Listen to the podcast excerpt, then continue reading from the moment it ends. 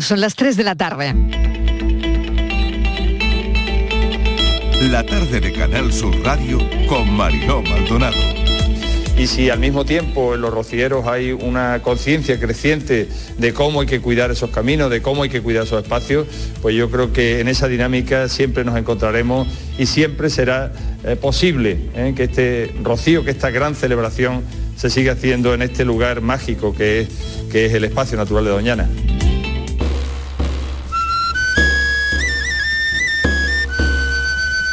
Porque los que somos rocieros de verdad teníamos tanta ganas de que llegara este momento, dos años sin camino, y para nosotros de verdad que es algo muy especial.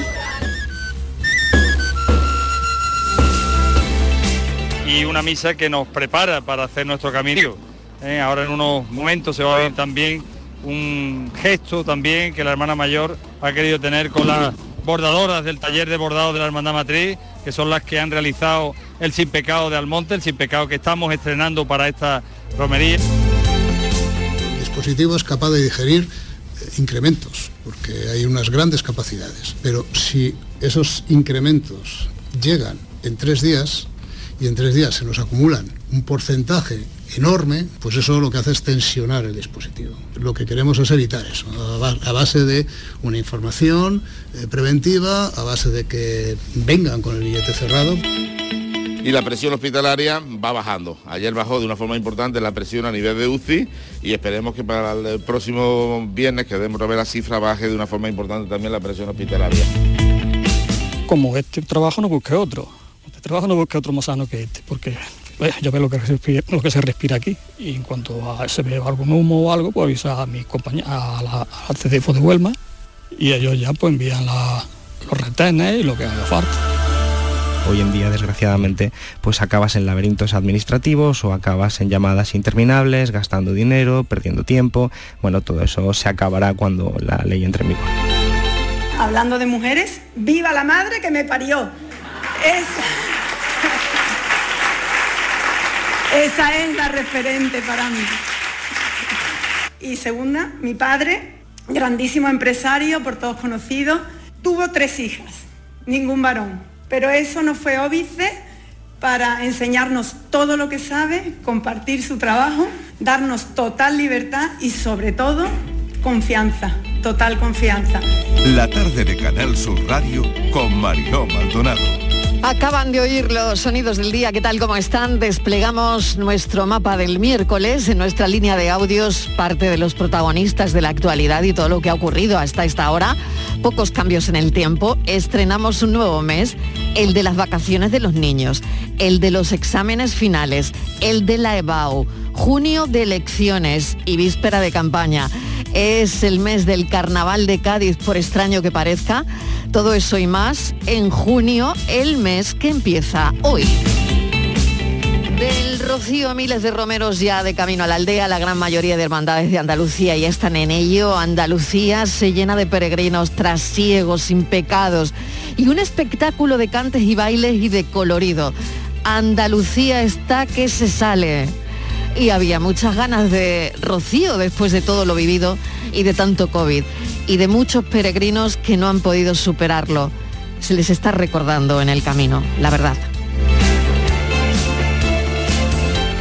Y del carnaval, todo estaba preparado para que internos de la prisión de Puerto 3 actuaran en el Falla. Era una iniciativa pionera de reinserción de presos.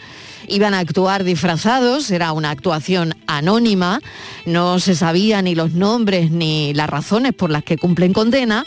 Sus penas, al parecer, tenían que corresponder a delitos menores, pero una filtración interna de instituciones penitenciarias que investiga ahora desveló que uno de los integrantes era una persona conocida del carnaval con una condena por pederastia, por abusar de niños en agrupaciones infantiles.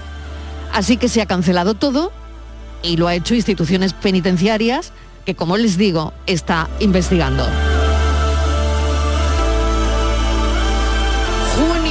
También el mes de pagar o que te devuelvan de Hacienda, es el mes de la declaración. La agencia tributaria atiende hoy presencial en sus oficinas para confeccionar la renta.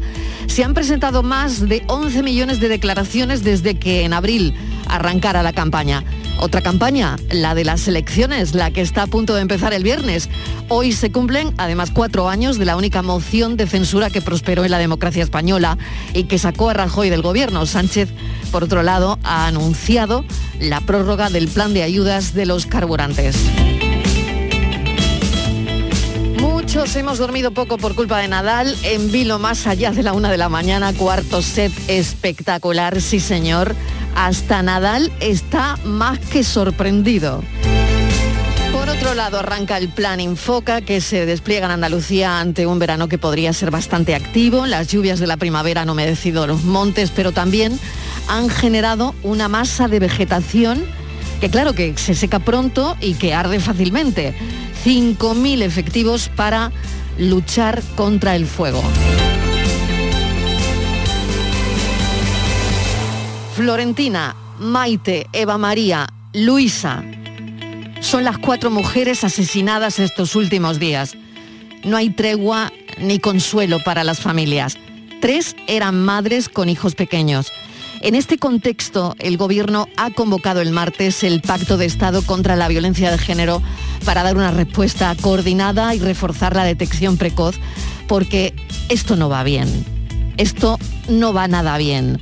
Hay que estudiar esta concentración de homicidios y el repunte de agresiones sexuales, de violencia sexual.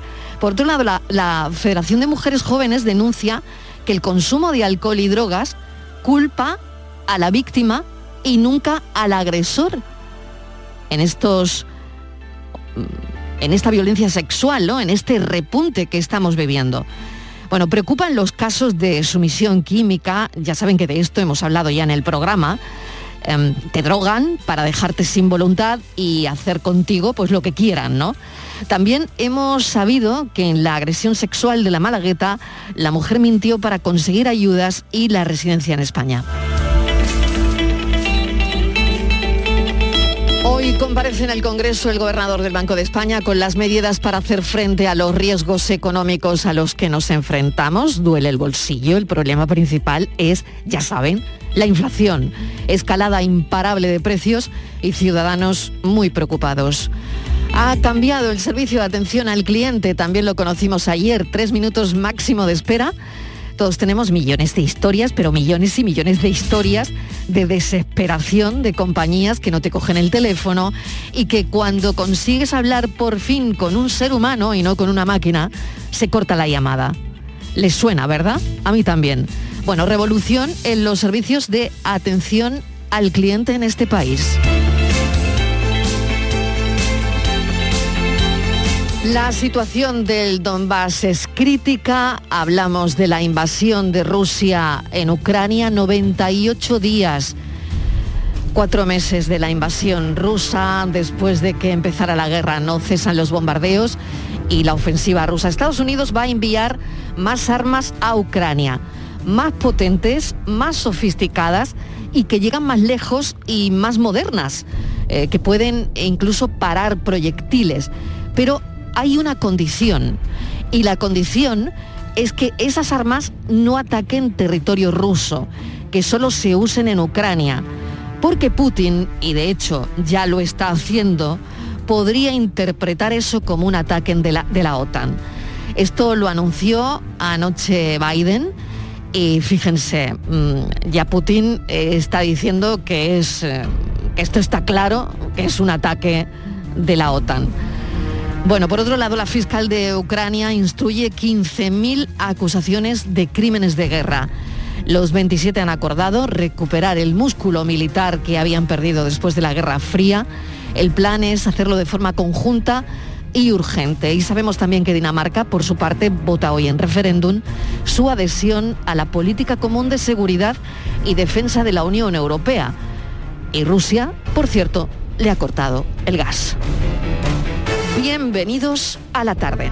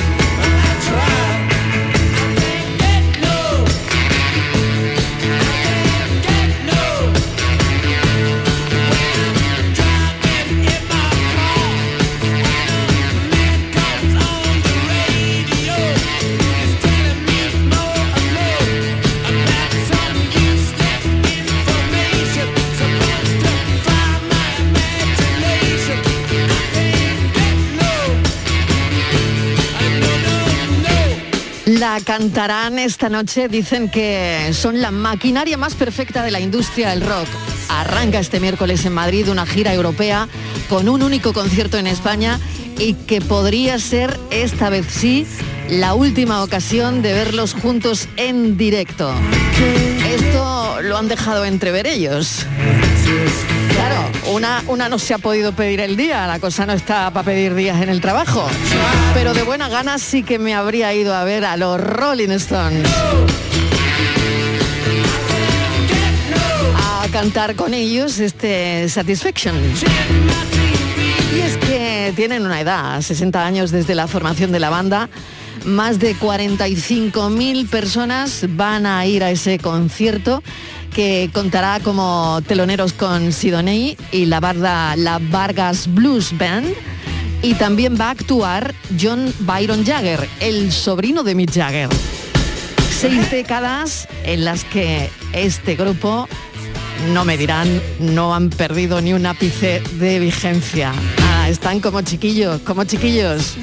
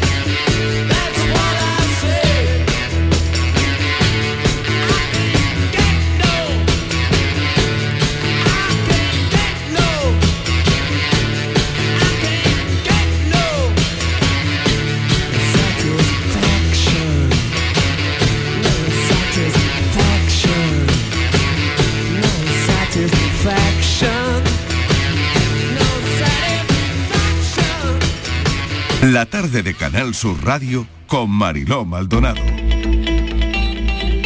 Casi las tres y cuarto de la tarde, Florina, Maite, Eva María, Luisa son las cuatro mujeres asesinadas estos últimos días. Tres eran madres con hijos pequeños, cuatro asesinadas en ocho días.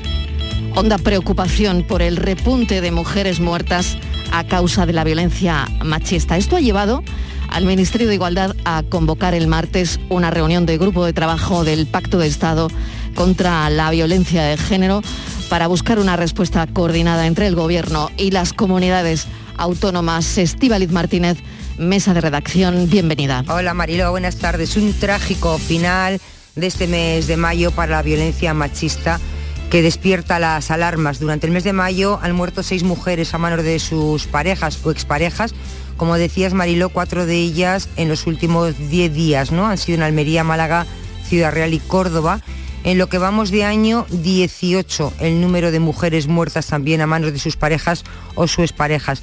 Así que Mariló, el representante del Ministerio de Igualdad y de las comunidades autónomas se van a sentar el martes para analizar la situación y ver las causas de este incremento de víctimas, que en menos de 30 días se han producido un tercio de todos los asesinatos de lo que va de año. Así que hay un repunte de, asesinatos y hay que trabajar con ello porque algo está pasando. Quizá lo que se está haciendo no está funcionando o hace falta más, pero algo está pasando. Vamos a ver qué piensa Marisa Soleto. Ella es abogada, es directora de la Fundación Mujeres, miembro del Observatorio Estatal contra la Violencia de Género, representando a la Fundación. Marisa Soleto, bienvenida. Gracias por atender nuestra llamada. No, gracias a vosotros. Suspendemos. Mm, bueno, eh, eh, suspendemos em, em, cada vez que una mujer efectivamente es asesinada o han fallado las medidas de protección, pero en un contexto que tenemos que recordar que España es uno de los países del mundo que tiene mejor legislación en materia de protección a las mujeres, ¿no?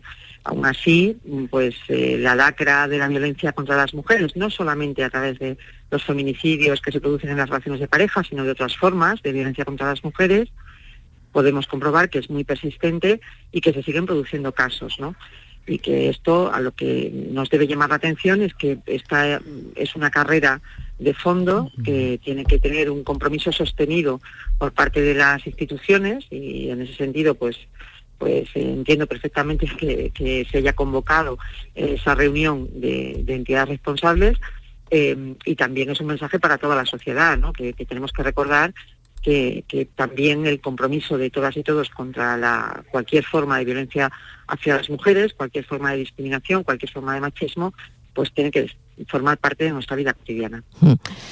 No sé si la justicia, señora Soleto, mm, está siendo la solución y en muchas ocasiones mm, vemos ese, ese laberinto judicial, ¿no? Lo hemos visto en los últimos meses, ¿no? Que no reconocen a una víctima como víctima o incluso salen siendo ellas, ¿no? Las propias eh, denunciadas, ¿no? A veces esto está ocurriendo. Sí, eh, esta es una denuncia que permanentemente Em, llevamos haciendo las organizaciones del movimiento feminista prácticamente desde, desde el principio, incluso desde antes de la aplicación de la ley. ¿no? Precisamente la necesidad de tener una legislación específica para entender, atender a las mujeres tenía mucho que ver en su momento, y yo creo que todo el mundo recordamos a Ana Orantes y lo que nos contó mm. ella misma sobre cuál era la respuesta que la justicia venía dando tradicionalmente a, las mujeres eh, que denunciaban a sus parejas eh, con temas de violencia. ¿no? efectivamente toda la legislación y, bueno, pues los más de 20 años que han transcurrido eh, han mejorado algunas cuestiones. En este momento existe una mayor especialización, pero efectivamente seguimos viendo casos, no pocos, muchos casos, en los que la justicia pues no acaba de resolver el problema de, de, algunas mujeres, ¿no? Y no acaba de resolverlo mm, sobre todo porque primero no las protege, no protege bien a sus hijos e hijas, es decir, que sigue habiendo muchísimas resistencias en España, por ejemplo, para, para mm, aplicar las medidas de protección a los hijos e hijas de las mujeres víctimas de violencia de género y eso en muchísimas ocasiones las enreda en situaciones judiciales pues que, mm, bajo la lógica mm, común pues pueden llegar a ser muy injustas, ¿no? Pues tenemos ahora mismo, hoy mismo creo que María Salmerón da una rueda de prensa, María Salmerón es una mujer víctima de violencia de género que, que, está en este momento en riesgo de entrar en prisión, mientras que su maltratador pues, tuvo en su momento una pena de bastantes meses de prisión. 21 pues, creo, ¿eh? 21, meses. Sí, veintitantos. meses de prisión, casi dos años, pues, con condena en firme, condena en firme. Efectivamente, condena en firme, recurrida, pues nunca entró en prisión, ¿no? Entonces, estos, estos desequilibrios, estos desajustes, asimetrías, pues se denotan que en algunas ocasiones la respuesta que continúa dando la justicia a algunos casos eh, de mujeres víctimas de violencia de género, pues se aparta eh, de lo que consideramos comúnmente como una, como una, como una solución justa. Hmm. Hemos hablado de esa reunión que se va a convocar el, el martes urgente. Em, el Ministerio de Igualdad la convoca para para el, para el martes, ¿no? Eh, claro, en, ese, en esa reunión de grupo de, trabajo del Pacto de Estado ¿no? contra la violencia de género para buscar respuestas. ¿no?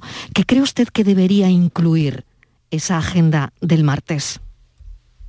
Bueno, es muy difícil, ¿no? Yo, yo creo que, mm, es necesario insistir mucho en que no hay que levantar la guardia con ninguna de las medidas de protección, ¿no? Y que probablemente pues hay cuestiones que tenemos que seguir que se tienen que seguir analizando desde desde las instituciones para ver si se pueden reforzar soluciones, ¿no? Tenemos que recordar, y habéis dado los nombres de las víctimas de este año, que seguimos teniendo un problema de falta de denuncia, es decir, que son todavía muchas las mujeres víctimas mortales de la violencia de género que son asesinadas eh, que no habían puesto una denuncia anterior, ¿no? Hmm. Y eso, desde el punto de vista de las organizaciones y de Fundación Mujeres en particular, sigue revelando una falta de confianza en el sistema, ¿no? Es decir, o, no les llega adecuadamente la información o efectivamente siguen pensando que en determinadas situaciones es mejor no denunciar, ¿no? Eh, creo también que, mm, uno de los casos ha sido muy significativo respecto de hasta el alcance que tienen que tener las medidas de protección, ¿no? Una de las mujeres había denunciado y había tenido orden de protección en el 2008 y solamente han sido 12, 14 años después cuando ha vuelto a estar en riesgo. ¿no? Yo creo que el escenario y el ámbito de la protección que tienen que tener estas víctimas eh, mm, también tiene que estar en, eh, eh, a debate en ese sentido. ¿no? Y por lo demás, yo mm, os lo decía al principio, creo que el convencimiento tiene que ser que un cambio en la convivencia entre hombres y mujeres que termine con las diferentes formas de las violencias hacia las mujeres, ya sean dentro de la pareja, ya sean por violencia sexual, lo que requiere es un trabajo de fondo que nos va a costar en muchas ocasiones generaciones, ¿no? Y que por lo tanto lo fundamental y principal es que las instituciones se empleen, que vayan mejorando cada vez más la atención y que, y que todo el mundo sintamos que esto no es algo que vayamos a cambiar de un día para otro, sino que hay que insistir mucho y estar muy pendiente de este tema. Quería preguntarle también por el informe de Fondo de Becas Soledad Cazorla, porque en el año 2021 31 menores de edad quedaron huérfanos por el asesinato machista de sus madres, en lo que va de 2022, son 15 y estas víctimas crecen en un entorno de violencia eh, que, condiciona la educación, que condiciona el bienestar, que lo condiciona todo y sobre todo, bueno, estábamos hablándolo ahora mismo, ¿no? La orfandad es, ese, ese daño ese daño permanente, ¿no? Y el cómo han, han sido asesinadas sus madres, ¿no? Por otro lado, eh, fíjese que de las mujeres que em, estamos hablando, Florina, Maite, Eva María y Luisa, estas cuatro mujeres asesinadas estos últimos días, tres de ellas eran madres con hijos pequeñitos. Sí, sí, precisamente eh, el trabajo que desde el Fondo de Becas Fiscal sobre la Cazorra Prieto ha pretendido durante los seis años que lleva funcionando eh, con la gestión de Fundación Mujeres, ha pretendido precisamente revelar dos cosas. Primero, que el daño de la violencia de género no se queda exclusivamente en, las mujeres víctimas y, se ve perfectamente cuando hay víctimas mortales, sino que hay todo un universo familiar que queda afectado por eh, esta violencia y por lo tanto tenemos que pensar en medidas de protección que enfoquen principalmente a los niños y niñas. Eh, y en segundo lugar, que en la legislación en la que procuramos la reparación del daño de las víctimas, eh, los niños y niñas en general, pero particularmente los huérfanos de la violencia de género, eh, digamos, habían sido los grandes olvidados. Eh, bueno, afortunadamente se han ido reparando a lo largo de estos seis últimos años en los que hemos estado haciendo seguimiento algunas de las medidas. Tenemos ahora pensiones de orfandad que atienden de manera particular esta situación y que atienden a la necesidad de que muchos de estos niños y niñas no tenían pensión porque sus madres no habían cotizado suficiente. Y, en este caso, este año, hemos puesto especial hincapié en el tema de la extensión de las medidas de protección. ¿no? Es decir, que, em, como tú bien decías, la orfandad que se mm. produce cuando tu padre mata a tu madre es de carácter permanente, ¿no? Y por lo tanto, hemos de pensar que cuando una familia sufre eh, un asesinato de estas características, las medidas de protección que tienen que pensarse para esos niños y niñas, para que consigamos efectivamente que, que, el daño de la violencia no sea permanente en ellos, tienen que ser de largo recorrido. ¿no? por mm. ejemplo, en el informe hacemos varias recomendaciones dirigidas precisamente a las administraciones y a los poderes públicos para que se procure una protección de los niños y niñas hasta que hayan terminado su proceso de desarrollo personal, ¿no? Y que por lo tanto pues se adopte ese escenario que ya tiene previsto la Seguridad Social de protección hasta los 25 años en los casos de dependencia económica y en el caso de que se esté cursando estudios. ¿no? además una serie de recomendaciones para que sea más fácil para las familias solicitar las ayudas que están previstas para ellos, ¿no? que haya una adecuada acreditación de la condición de víctima para los niños y niñas hijos e hijas de las víctimas de violencia de género en general y particularmente para los huérfanos, ¿no? porque nos hemos dado cuenta de que en algunos casos esa consideración de la condición de víctima no está del todo clara eh, cuando se trata de, huérfanos o de hijos e hijas de mujeres víctimas. Desde luego otra de las historias hacia dónde hacia dónde mirar, ¿no? Porque es el, el gran daño colateral siempre eh, los hijos. ¿no? Eh, Estivaliz, incorporo a la conversación a Estivaliz Martínez, adelante. Sí, eh, buenas tardes, eh, Marisa Soleto. Le quería, le quería preguntar, porque es también muy, muy preocupante que estamos viendo cómo está creciendo en los últimos tiempos esas agresiones y violaciones machistas en menores de edad. Sí, bueno, no estamos muy seguras no estamos muy seguras del crecimiento que, que estamos teniendo, ¿no? Sí que estamos y que lo que sabemos es que está saliendo a la luz como un comportamiento pues que eh, antes mm, realmente o no conocíamos o no se denunciaba, ¿no? O no se producía. Es decir, no sabemos exactamente en qué situación estamos. Efectivamente, pues eh, contemplamos con horror nuevas formas de agresión sexual a las mujeres, particularmente a las mujeres más jóvenes, que, que son prácticas que son un descubrimiento, sobre todo para las personas que tenemos cierta edad, ¿no? Eh, no solamente son las violaciones grupales, es también la sumisión química, ¿vale? Y son también determinado tipo de comportamientos de acoso, eh, de acorralamientos a, mujeres, particularmente muy jóvenes, que, se están empezando a denunciar y que forman parte pues, de esa violencia sexual contra las mujeres. Y gran parte de esas violencias hay que decir que, bueno, se, están, se van a abordar en esa ley que está actualmente ya en tramitación en el Senado es la ley de libertad sexual, ¿no? Eh, y, que, evidentemente ante este tipo de comportamientos nuevos que surgen eh, y que estaban siendo mal abordados por la actual legislación, pues tienen que tener una respuesta diferente por parte de las instituciones, ¿no? Y lo vimos, esta también forma parte, es una demanda del movimiento feminista, eh, ya hubo una denuncia con el caso de la manada, y efectivamente después está, que me imagino también que te refieres a eso, a todo el trabajo de eh, educación, eh, de sensibilización que hay que hacer eh, en la sociedad y que probablemente, y se ha venido denunciando estos días, tiene mucho que ver con, esa proliferación de la, de la pornografía ¿no? Mm. como escuela de relación sexual. Estaba viendo un dato del Instituto Nacional de Estadísticas del 2020 y dice que el aumento de víctimas por violencia de género había crecido un 28,6% y que se estaba aumentando muchísimo en, menores de, 18 años. No sé si es la educación, no, sé por dónde está el problema, pero eh, si con esas edades... sí, perdón. No, no, hay que tener en cuenta simplemente un apunte.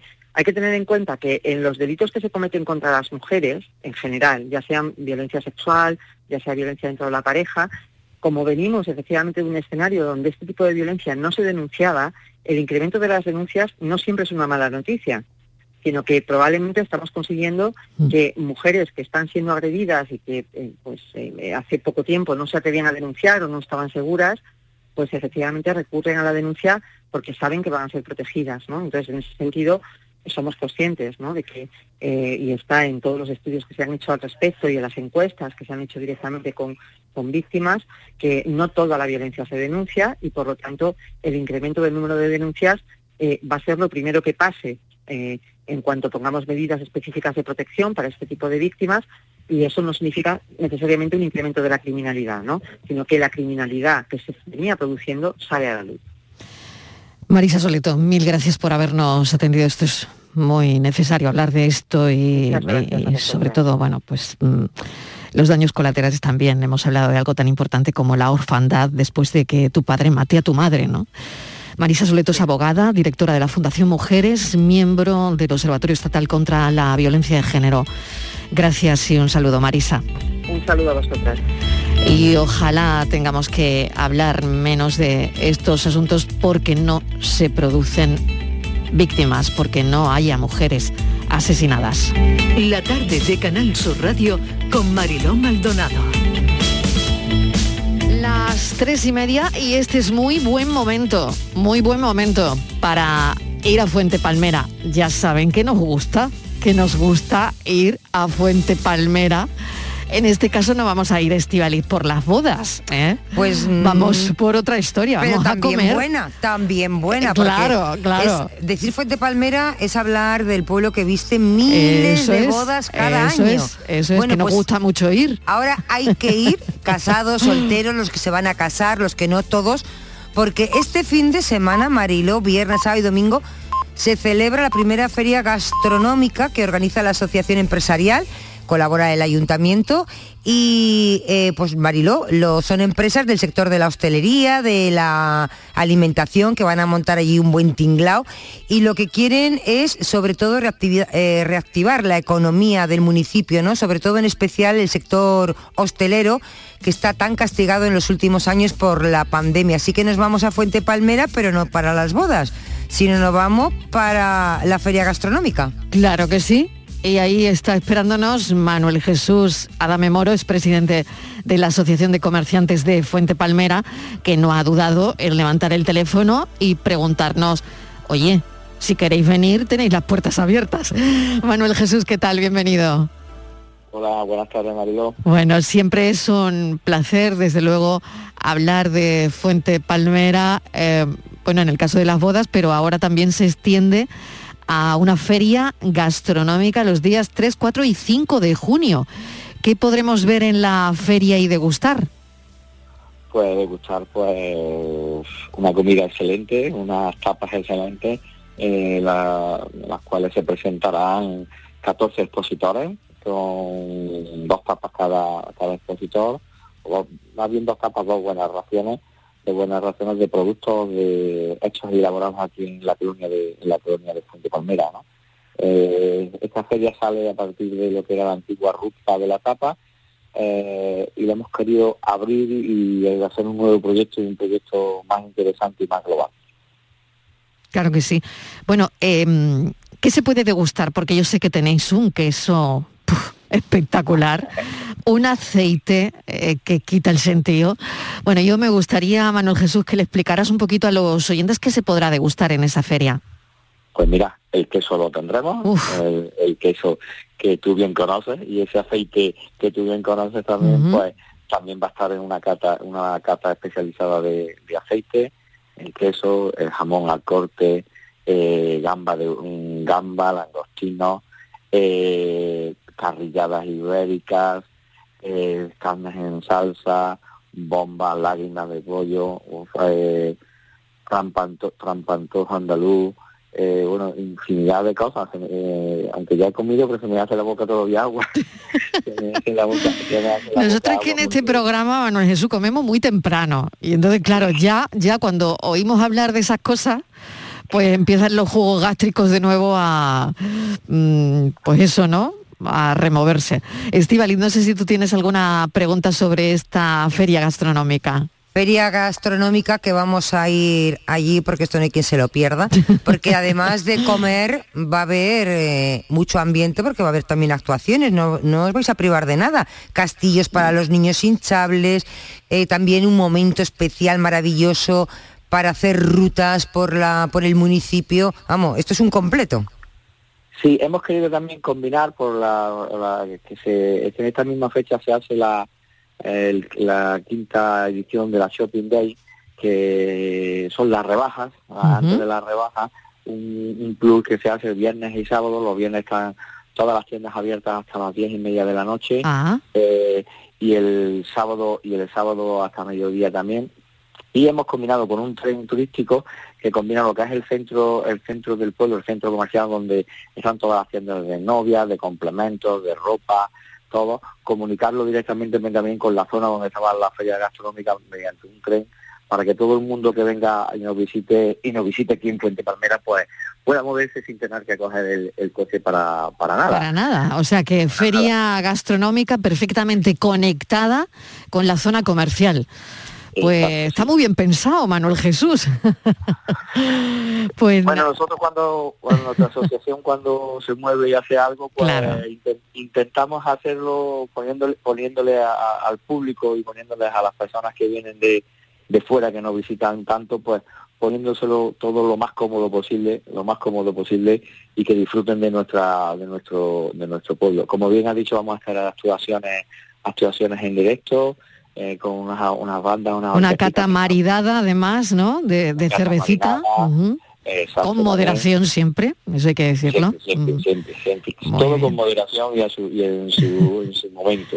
Muy bien. En su momento. Manuel Y, Jesús. y sí. para los niños, por supuesto, para que los padres disfruten y los niños también. Bueno, 3, 4 y 5 de junio, allí estaremos. Gracias, un beso enorme. Un beso, muchas gracias. Fuente Palmera en Córdoba, feria gastronómica. Bueno, no terminamos aquí porque nos queda hablar del rocío. Miles de peregrinos de Huelva, Sevilla y Cádiz inician el camino. Bueno, con un pellizco, porque han pasado dos años, dos años de pandemia. La tarde de Canal Sur Radio con Mariló Maldonado.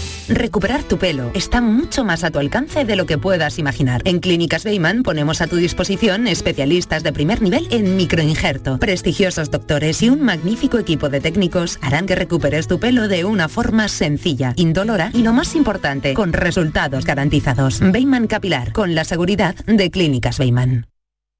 Vete a dormir con una sonrisa, con el show del comandante Lara. El humor más travieso, los invitados más divertidos, las mejores versiones musicales de Calambres. El show del comandante Lara, los domingos en la medianoche después del deporte. Quédate en Canal Sur Radio, la radio de Andalucía. Canal Sur Sevilla. Estrés, reuniones, planificaciones. Respira. Si eres autónomo, en Caja Rural del Sur te ofrecemos la tranquilidad que necesitas. Cuéntanos tu caso y nos encargaremos de todo. Te esperamos en nuestras oficinas. Caja Rural del Sur. Formamos parte de ti. En The Implant queremos que tengas la sonrisa más bonita. Por eso, en colaboración con la marca de ortodoncia invisible más importante a nivel mundial, hemos organizado los Días de la Sonrisa. Solo tres días con plazas limitadas, donde podrás conseguir tu tratamiento de alineadores invisibles con 900 euros de descuento. Además, un estudio de ortodoncia con simulación de resultados gratuito para ti. Pide tu cita en theimplant.com. Recuerda, solo tres días, plazas limitadas. Insomnio, apnea, sonambulismo, bruxismo. Convivir con un mal descanso tiene importantes consecuencias en tu salud. No lo normalices. Desde la Asociación Española del Sueño, Asenarco, podemos guiarte a mejorar tu calidad de vida. Entra en ayudainsomnio.es, Asociación Española del Sueño. Asenarco, siempre a tu lado. La tarde de Canal Sur Radio con Mariló Maldonado.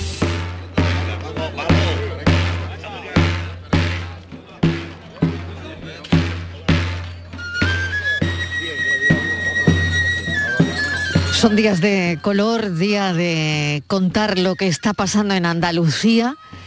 Y ya saben, durante toda la mañana Canal Sur Radio se lo está contando a sus oyentes. Miles de peregrinos de Huelva, Sevilla, Cádiz han iniciado el camino después de dos años de pandemia. Hay muchos nervios, mucha emoción. Eh, cada, cada, filial eh, pues quiere, quiere volver a cruzar Doñana después de, pues eso, casi tres años. Así que la Virgen del Rocío sabemos que ya está vestida de reina y su paso listo para el inicio de la procesión el lunes de Pentecostés. Salva Gutiérrez, nuestro compañero de Jerez, está en bajo de guía en Sanlúcar de Barrameda. Salva, ¿qué tal? ¿Qué ambientazo? Hola, Salva. Estás ya en directo. Hola. Salva, ¿me oyes? Bueno, pues yo lo oigo perfectamente, eh, oigo el ambientazo que, que tiene donde está, pero falta que él nos pueda oír a nosotros, que me pueda oír a mí.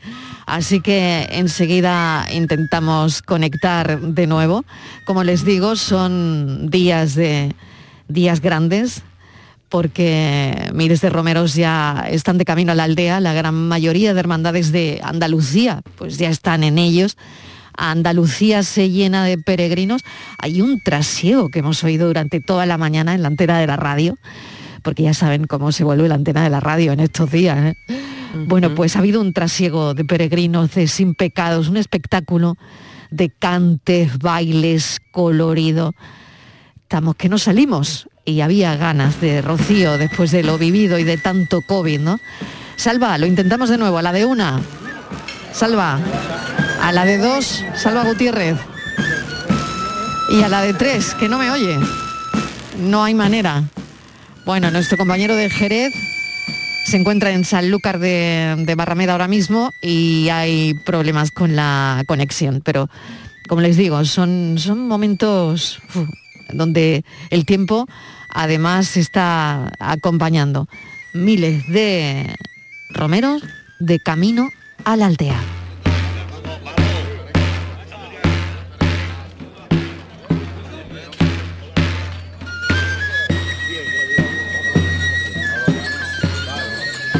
Bueno, no es posible esa conexión ahora mismo, así que vamos a ponerles la foto del día, que es hoy de Joaquín Hernández Kiki. Joaquín Hernández Conde Kiki lleva más de 40 años trabajando en el diario de Cádiz, donde descubrió su gran vocación por la fotografía documental de interés social, además de su trabajo en la prensa local, imparte talleres de fotoperiodismo y ha realizado diversas muestras relacionadas con Cádiz y con todo lo que tiene que ver. Es académico de número de la Real Academia de Bellas Artes de Cádiz y premio Paco Navarro por su labor gráfica en el carnaval. Y esta es su imagen de hoy. Creo que es un buen momento para destacar en esta sección de la foto del día un potente retrato que ilustra hoy la portada del diario del carnaval.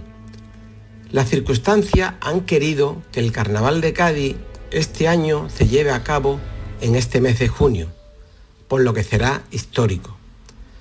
Vamos con la foto que es de Lourdes de Vicente, que actualmente expone en el Mercado Central de Cádiz. La fotografía es vertical, bien compuesta, sobre fondo negro, donde aparece un componente de la comparsa Los Renacidos en el escenario del Teatro Falla. La imagen es muy llamativa por el tipo que van de ave fénix, el excelente maquillaje y la cálida iluminación. Para rematar, Lourdes aprovecha un instante de una parada entre coplas donde el comparsista con su mano izquierda señala el número uno.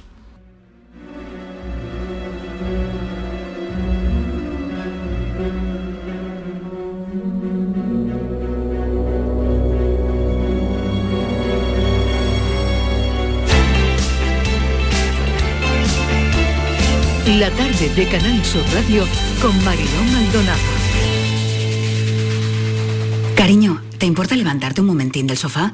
Se me ha caído entre los cojines un inolvidable tour gastronómico por los 10 mejores restaurantes del mundo con visita guiada por sus cocinas de la mano de sus chefs y por mucho que meto la mano no llego a cogerlo. Nunca un euro tuvo tanto valor. Super 11 de la 11. Por solo un euro, hasta un millón. Super 11 de la 11. A todos los que jugáis a la 11, bien jugado. Juega responsablemente y solo si eres mayor de edad.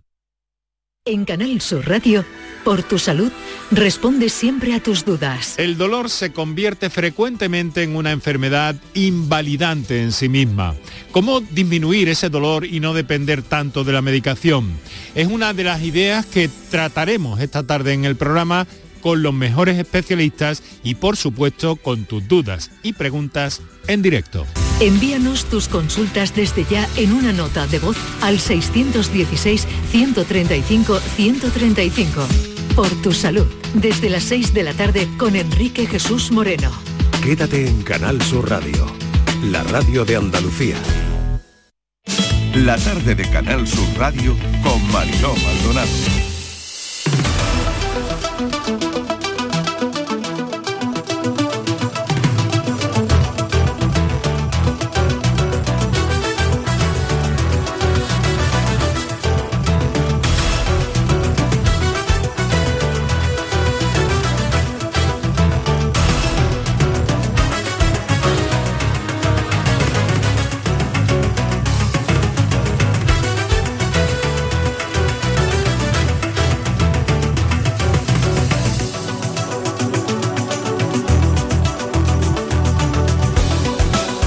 Las 4 menos cuarto, momento de Andalucía pregunta en el programa. Ya saben los teléfonos que los vamos a recordar enseguida. Estos son los teléfonos hoy para hablar con nuestro abogado Rafael del Olmo. Estos son nuestros teléfonos 95 1039 105 y 95 1039 16.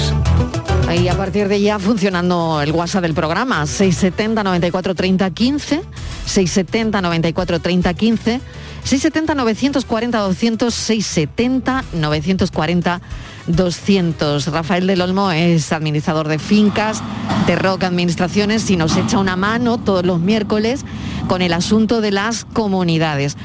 Podríamos preguntar hoy, Estivaliz, por las deudas impagadas por un vecino moroso a la comunidad de vecinos, por ejemplo, ¿no? Sí, porque verás, hay una sentencia muy reciente del Tribunal Supremo, concretamente es una sentencia del 4 de mayo de este año, del mes pasado, que reconoce el derecho preferente, Mariló, de la comunidad de vecinos sobre el comprador de la vivienda Esto quiere decir que las deudas impagadas por un vecino morosos a la comunidad de vecinos tiene preferencia ante los tribunales frente a un proceso de ejecución hipotecaria promovido por el nuevo vecino que ha adquirido el, el inmueble, a quien se le reclama el pago de las cuotas no satisfechas por el vendedor. Es una sentencia muy importante y que creo que Del Olmo nos debiera de explicar bien qué significa esta sentencia y qué supone. Venga, Rafa, Pues sí, vamos a explicarlo. Muy buenas tardes. ¿Qué tal? Buenas Pues sí, tardes. eh, muy buenas. Es una sentencia muy importante, viene a subrayar un derecho que ya estaba constituido en la ley de propiedad horizontal eh, para con las comunidades. Las comunidades de propietarios siempre van, ya lo hemos comentado en muchas ocasiones, a recuperar los gastos de comunidad no satisfechos de la anualidad en curso de la fecha de la compra, así como los tres anteriores. Y, ese, y esa preferencia, esa prelación de los créditos es absoluta respecto de cualquier otra deuda que pudiera existir eh, por parte de quien transmite el inmueble o incluso quien lo adquiere. Eh, hay una consecuencia muy importante de este, de este asunto, que es mm, el hecho de tener que pedir el certificado acreditativo del estado de deudas a la persona, eh, a la persona del secretario administrador, para saber cuando compramos un inmueble, sea un piso, un local, un garaje o un trastero, si se encuentra al día en el pago de las cuotas o no. Porque de no solicitarlo o bien de confiar en lo que nos dice el transmitente, la ley da la posibilidad de que el adquirente exima al transmitente de la presentación de ese certificado, será ese comprador el que responda de todas las deudas de la comunidad eh, eh, en el periodo de tiempo al que he hecho referencia, el año en curso a la fecha de compra y los tres anteriores. Por lo tanto, esta sentencia del Supremo viene a subrayar algo conocido por todos los profesionales y especialistas en la materia, pero que es, mm, aprovechando la circunstancia de la sentencia del, Supremo, eh, digno de ser recordado y que nos sirva para advertir a todos los compradores de la importancia de ese certificado y de saber cuál es el estado de deuda del inmueble que compramos. Estos son nuestros teléfonos 95 1039 105 y 95 1039 16. 670 94 30 15 y ya sabes que ya saben que es el teléfono de WhatsApp 670 94 30 15 670 940 200 670 940 200 si tienen alguna consulta sobre algún problema con el vecindario con la comunidad de vecinos este es el momento para hablar de ello con un experto con alguien que les va a asesorar con Rafael del Olmo en esto que llamamos Andalucía Pregunta. Mm, Vamos a poner sobre la mesa una rampa, Estíbaliz. Rampa en una comunidad. A ver. Sí, eh, em, hay un oyente que pregunta si es obligatorio hacer obras para la instalación de una rampa en una comunidad en el caso de que en ella viva personas con algún tipo de discapacidad. Y luego hay otra pregunta sobre el ascensor, sobre este mismo asunto. Sí, hay diferentes mayorías para eh, suprimir las barreras arquitectónicas. En el caso de que haya una persona eh, con mayores de 65 años o con, li- con limitaciones en la movilidad, eh, es, es obli- de obligado cumplimiento el eliminar esa barrera arquitectónica, ya sea a través de la instalación de una rampa o de cualquier otro sistema, siempre y cuando no supere tres mensualidades de, las cuotas de la comunidad. Mm, si no, nos iríamos a, a una, a una mayoría muy, muy, muy reducida de un tercio para aquellos casos donde se superara esas tres cuotas y la comunidad estaría igualmente obligada a eliminar esa barrera arquitectónica mediante la colocación de una rampa, por ejemplo. Ah, vale, bien. Y ahora en, en esta misma vecindad, em, una persona vive en ella, tiene un problema y se queda con una discapacidad. Y en esa vecindad, en esa comunidad de vecinos, no hay ascensor. ¿También es eh, obligatorio eh, hacer obras para instalar un ascensor? Siempre y cuando sea técnicamente posible, porque claro, tenemos que ver también si en el inmueble es posible hacer ese tipo de instalación, si hay espacios comunes que podamos utilizar, e incluso si la, vía pública es utilizable, hay ayuntamientos como el de Sevilla que permiten también en determinadas circunstancias la utilización, el uso de la vía pública para la instalación del ascensor. ¿eh? Imaginemos que el ascensor tiene que llegar, o sea, deslizarse por la pared del edificio, pero em, eh, aterrizar en la planta baja que sea en la vía pública. ¿no? Bueno, pues hay municipios que permiten también, por mor de, este, eh, de esta voluntad de eliminar la barrera arquitectónica para que también pueda utilizarse. Y estaremos en las mismas circunstancias. ¿eh? Si no hay personas con minusvalía, la creación o supresión de un nuevo servicio comunitario, como puede ser el del ascensor, se aprueba por una mayoría de tres quintas partes de propietarios, pero si no, si en el caso de que haya eh, personas con minusvalías, lógicamente esa mayoría exigible se reduce notablemente. Vamos con una consulta. Prestamos atención, Rafa. Buenas tardes. Me gustaría preguntar acerca de las cámaras en las comunidades. Si me niego a pagar ese importe porque es un gasto extraordinario, ¿sería legal? A ver, Rafa, Este- esto, este tema esto nos también sirve a todos, ¿eh? Sí, sí, además sirve de refresco porque este asunto lo hemos tratado también en los últimos meses un par de veces. No, cuando eh, eh, hacía referencia antes a la creación de un nuevo servicio comunitario. ¿eh? Si no existían videocámaras y estas son aprobadas por una mayoría de tres quintas partes, que a su vez representan tres quintas partes del coeficiente, eh, el propietario disidente está obligado al pago también, no es un lujo, no es un... no- no- la, la ley no permite, vamos, hablo en el caso de las mejoras y con un régimen muy estricto que no viene al caso, no permite que un propietario se exima del pago por considerar que es un lujo o que es un gasto innecesario. En el momento en que en este caso concreto se produce la concurrencia de esa mayoría de las tres quintas partes de propietarios que a su vez representan tres quintas partes del coeficiente favorables a la instalación de la videocámara, los disidentes, las personas que han votado que no o no han votado, también están obligados al pago de las mismas.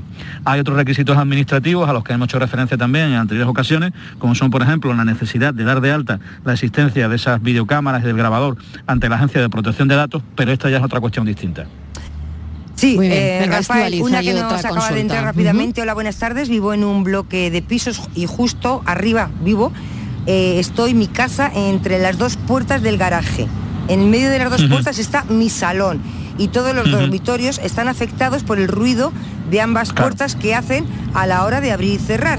Entonces dice que ha contactado varias veces con la gestoría que lleva la comunidad, pero que no les da solución y que está pensando en denunciar, pero que no sabe por dónde empezar. Bueno, eh, yo le recomendaría, por supuesto, que siguiera insistiendo ante la administración de la finca de la comunidad y ante el presidente de la misma, e incluso ante la asamblea de, propietarios, eh, solicitando la inclusión de un punto expreso del orden del día para tratar este asunto. Pero si llegado el caso esto no tiene eh, solución, evidentemente puede denunciar ante la Delegación de Medio Ambiente de su localidad, de su ayuntamiento, el problema que está sufriendo, porque evidentemente no tiene ninguna obligación, todo lo contrario, de soportar esos ruidos que no están haciendo más que, eh, mm, bueno, eliminando su derecho al descanso y perturbando incluso su derecho a la intimidad. ¿eh? Por lo tanto, que siga intentando resolverlo por la vía amistosa a través de la comunidad y si no, que denuncie ante la Delegación de Medio Ambiente de su ayuntamiento. Bueno, ¿te apetece que nos vayamos al Rocío juntos, Rafa? Venga, Venga, vamos, vale. venga, vamos. Vamos al Rocío. Está Venga. nuestro compañero Salva Gutiérrez. Salva, ¿qué tal? Hola Mariló, por Hombre. fin nos escuchamos, ¿no? Por fin, qué bien. Venga, desde Sanlúcar de Barrameda, cuéntame lo que ves ahí. Bueno, te cuento, eh, mm, hombre, para que todas las personas que nos estén escuchando sepa qué ha pasado. Hay un nuevo sistema este año de geolocalización. Tú imagínate que la persona Sí. que, el romero que cruce desde Sanlúcar a Doñana y esta noche se pierde en Doñana, eh, que eso es un paraíso. Bueno, pues simplemente llamando al 112 ya va a estar geolocalizado, porque claro, yo me preguntaba, ¿y cómo le dices tú al 112 dónde estás? ¿Qué, qué- Claro, qué estoy claro. viendo? Un pino, un- es muy- bastante complicado, ¿no? Bueno, pues mira, a esta hora eh, están ya los romeros de Jerez. Ayer cruzaron nueve hermandades como La Línea, Arcos, Rota, Ceuta o Puerto Real, todas de Cádiz. Y hoy, como te digo, es el turno de la- las más numerosas, ¿no? Eh, Ha cruzado desde las 8 de la mañana a Sanlúcar de Barrameda y son unos 7.000 romeros, ¿eh? se prevé un 10% más que la romería de hace dos años. El orden, como te digo, ha sido este, tres hermandades solo, pero muy numerosas y con muchísimo ambiente, cruzando ya eh, con esa barcaza hasta la playa de Malandar, en Doñana. Hace calor, pero la verdad es que había muchísimas ganas. Estamos viendo precisamente cómo ya se acerca el sin pecado de la hermandad de Jerez. Eh, y bueno, para que nos hagamos una idea de lo que es adentrarse en Doñana, yo me quedo con unas palabras del hermano mayor de la Hermandad de San Lucas, Rafael Galvez, que ha dicho que una vez que entramos en Doñana es como si te metieras de lleno en otra época. La verdad es que yo he tenido la suerte de dormir allí en Marismilla la primera noche. Yo le aconsejo a todo el mundo que quiera probar el rocío con la provincia de Cádiz como es, que al menos un año en su vida que disfrute de esa gran oportunidad. ¿eh? El coto de Doñana por la noche es algo maravilloso. Eh, esta hermandad de Jerez la estamos viendo ya pasar y bueno, viene con mucha ilusión porque por primera vez le acompaña el recién llegado obispo, Monseñor Don José Rico Pavés, que ha oficiado la misa de esta mañana y vienen, mira, con este Ay, ambiente, cómo vienen, ay, cantando. cómo vienen, vamos a escucharlos, mira cómo vienen.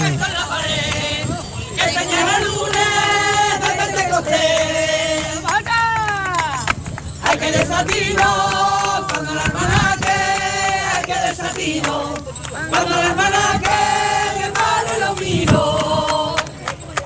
Que tradición rociera hasta de y también lo son los perdóname, del puerto de Santa María, ¿vale? Porque sin pecado de Jerez tiene que estar a las cinco y media de la tarde aquí, que es la última en Claro, pasar. claro. Y vienen con muchísima ilusión y muchísima alegría, ¿verdad? Mucha alegría. Mucha alegría.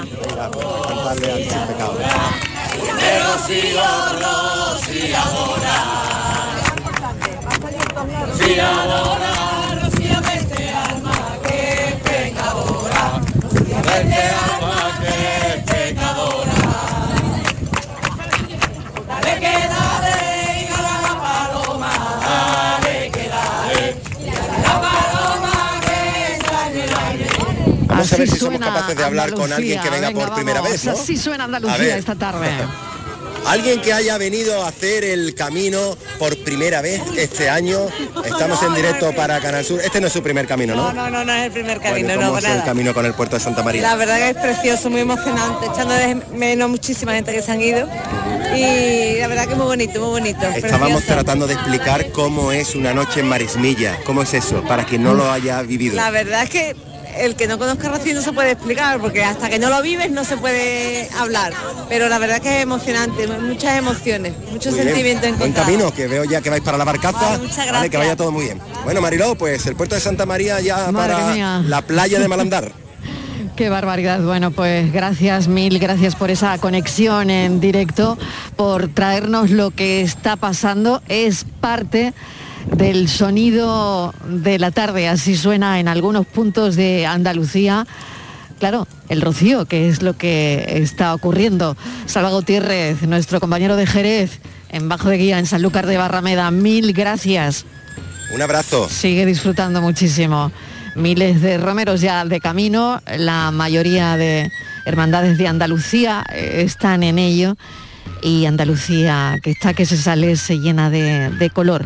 Y claro, con tanta emoción no he despedido a Rafa del Olmo, que me imagino que sigue por ahí. Rafa, ¿qué tal? Aquí estoy, aquí estoy. bueno, muy tú bien. imagínate, una noche en Mm. Marismilla, ¿eh? Muy, muy emocionado con, con todo este tema. Bueno, muchos peregrinos además que, fíjate, ¿no? Había ganas de rocío después de Totalmente. lo vivido y después de tanto COVID, ¿no?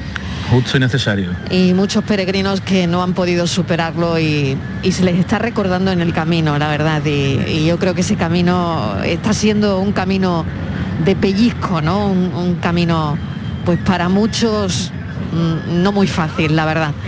Por la memoria, que- ¿no? Por la memoria, exactamente. Por la memoria de los que no pueden hacer ese camino, de los que ya no están, de los que no han podido superar la COVID.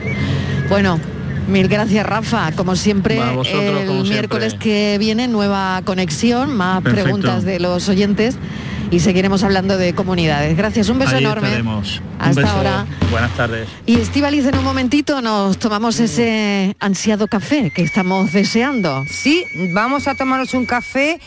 Yo no sé si se puede adelantar algo, Pues Mariló, claro, pero yo claro, hoy claro por que sí. primera vez estoy en el estudio con los pies encima de una silla. a ver, ¿cómo es eso? A ver, a ver. Pues, Mariló, explícamelo yo bien, tengo explícamelo bien. terror, pánico a todo tipo de, de culebras, de reptiles, de serpientes, o sea, es una cosa... O sea, que tú estás para hacer el camino. No, yo no, yo no, yo no, yo no, porque lo paso, yo no, no puedo, no puedo. Mira, es que verás, eh, resulta que en cuatro bomberos de Jaén han Sí. capturado una serpiente que reptaba por la pared de una vivienda en el casco histórico de Jaén. Vamos, yo me muero, es en mi casa y me muero. Bueno, los bomberos, evidentemente, con su eficacia excepcional, se hicieron con el reptil y lo han liberado en el campo, lo han llevado a campo abierto y lo han soltado, ¿no? La serpiente mariló algo más de un metro de larga y dicen que no hay muchos datos sobre la especie, así que no podemos decir mucho. Ya. Y yo cuando he leído esta noticia me entran escalofríos y esta mañana igual, le llevo todo el día que no apoyo los pies en el suelo. Es una tontería, no sé que no tiene ninguna relación. Bueno, ya, ¿no? ya, ya, claro que sí, pero es que no era un mosquito, era una serpiente. O sea que, ¿sabes? Tú te levantas, te vas a preparar el desayuno en tu casa tranquilamente y, y claro, y te encuentra una serpiente en la pared. Bueno, noticias y seguimos hablando de esto.